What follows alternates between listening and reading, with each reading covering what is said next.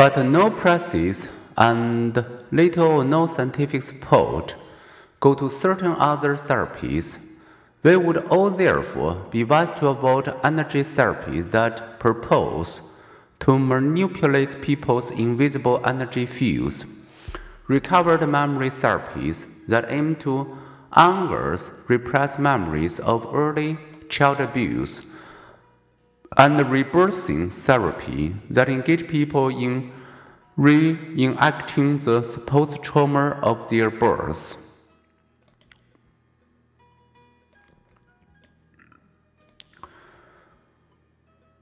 As with some medical treatment, it is possible for psychological treatment to be not only ineffective but also harmful by making people worse or preventing their getting better.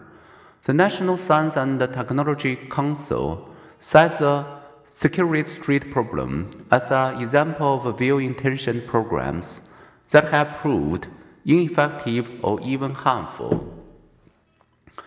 The evaluation question, which therapies get practice and which do not, lies at the heart of what some call psychology's civil war.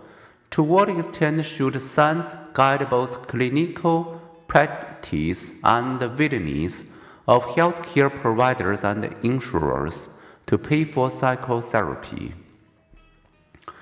On the one side are research psychologists using scientific methods to extend the list of well-defined and validated therapies for various disorders. They decry clinicians who give more weight to their personal experience.